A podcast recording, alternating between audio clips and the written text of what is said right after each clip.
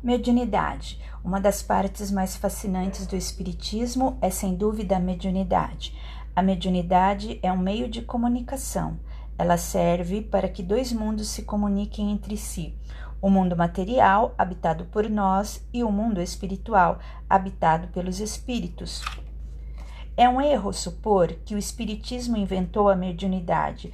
Os fenômenos mediúnicos são antiquíssimos e se deram em todos os tempos, povos e lugares.